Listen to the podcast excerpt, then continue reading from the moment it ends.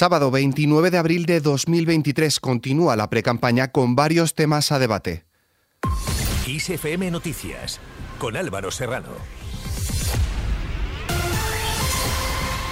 ¿Qué tal? El ministro de Presidencia, Félix Bolaños, ha asegurado que el PSOE crece cada día, mientras el Partido Popular está más hundido y en caída libre, y ha instado a salir a la, campaña electoral del 28 de mayo con cabeza alta, mirada limpia, corazón socialista y a ganar. Así habla el presidente Pedro Sánchez de la precampaña. En esta campaña que estamos viendo mucho insulto, mucha descalificación, mucha desinformación por parte de la derecha, ya no aumento a la ultraderecha, lo que os pido es que para ellos los insultos y nosotros centrados en la gestión, en resolver los problemas de los ciudadanos y en la cuenta de resultados no de las grandes empresas, sino de las familias y de los trabajadores y trabajadoras de nuestro país.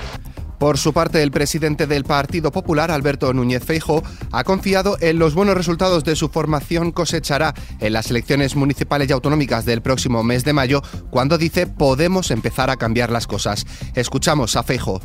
No puede ser que asistamos a una subasta de promesas, de nuevas promesas, para tapar los incumplimientos de los últimos años. Que escuchemos cómo se presume continuamente de la situación económica de España, pero ¿de qué presumen? Además, Feijóo ha vuelto a reclamar hoy sábado la convocatoria de elecciones generales y así nos ahorramos, dice, seis meses de legislatura. En plena precampaña de las elecciones autonómicas y municipales, Feijóo ha incidido en que el 28 de mayo sería la fecha en la que debería celebrarse también las generales y añade que no es así porque están nerviosos. Por otro lado, la ministra de Igualdad, Irene Montero, ha instado a la vicepresidenta segunda y líder de Sumar, Yolanda Díaz, a apoyar a los candidatos de Podemos, entre ellos Alejandra Jacinto, aspirante a la presidencia de la Comunidad de Madrid en las elecciones del 28M.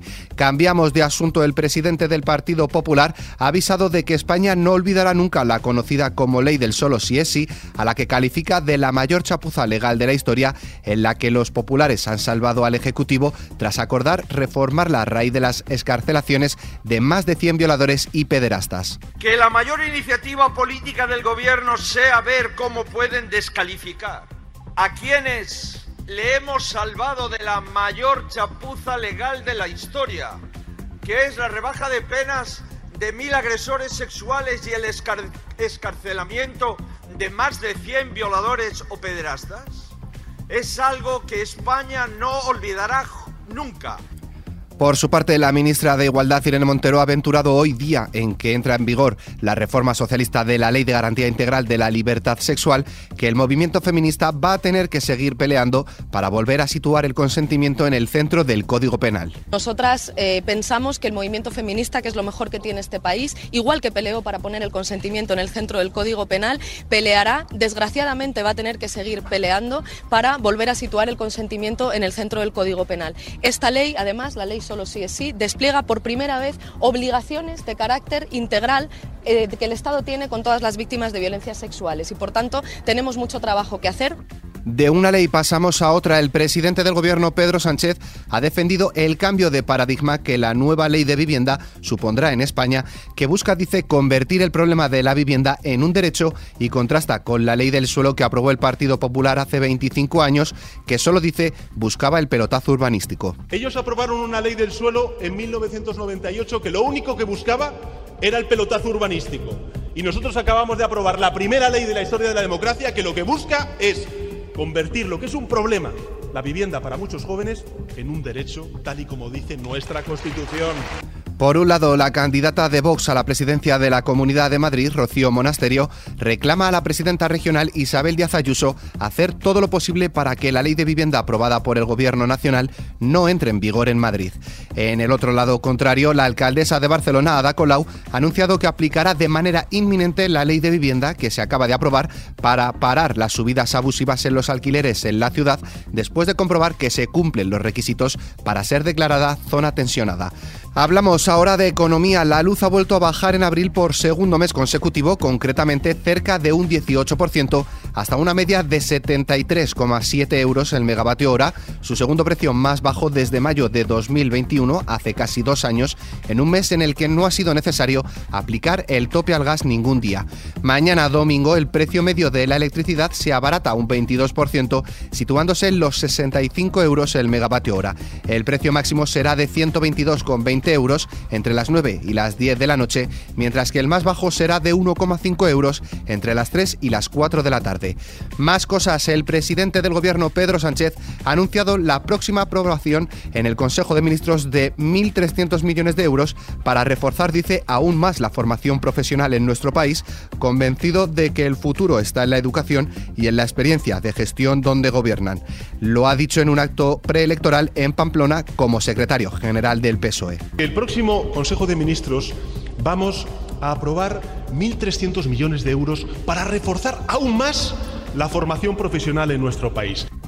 Fuera de nuestras fronteras, los ministros de digitalización del G7 han iniciado hoy una reunión en la localidad nipona de Takasaki con el foco puesto en la necesidad de establecer unas reglas para el uso apropiado de la inteligencia artificial y en la necesidad de crear infraestructuras digitales más seguras y resilientes. El rápido desarrollo de la inteligencia artificial ha subrayado la necesidad de crear una normativa internacional para su uso.